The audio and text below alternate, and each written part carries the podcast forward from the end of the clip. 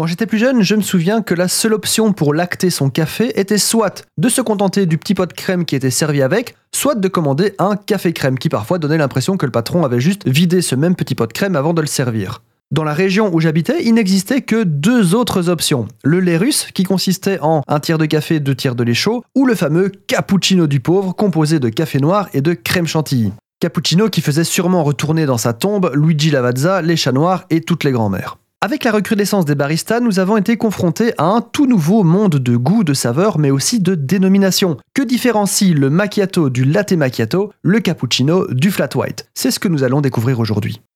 La base de tous ces cafés est l'espresso ou expresso en français. Ce qui va différencier ces préparations sont principalement les quantités de lait par rapport au café, mais pas toujours. Nous allons commencer avec le moins lacté, le macchiato. Macchiato, ça veut dire moucheté, tacheté. Il s'agit d'un espresso dans lequel on ajoute 10 à 30 ml de lait chaud monté en mousse.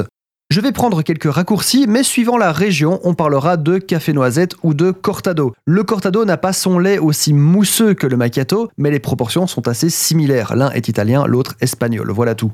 On arrive au plus populaire, le cappuccino. Le cappuccino, c'est un espresso complété de 120 à 150 ml de lait monté à la vapeur, donc de mousse de lait. Mon préféré, le flat white. Le flat white est finalement un cappuccino en termes de quantité de lait, à la différence qu'il est réalisé à partir d'un double espresso et que sa mousse de lait est plus fine, plus plate, plus flat. Flat white. Le café latte ou encore le latte macchiato est un petit peu l'inverse du macchiato. Dans son cas, on verse un espresso dans 170 à 210 ml de lait monté à la vapeur.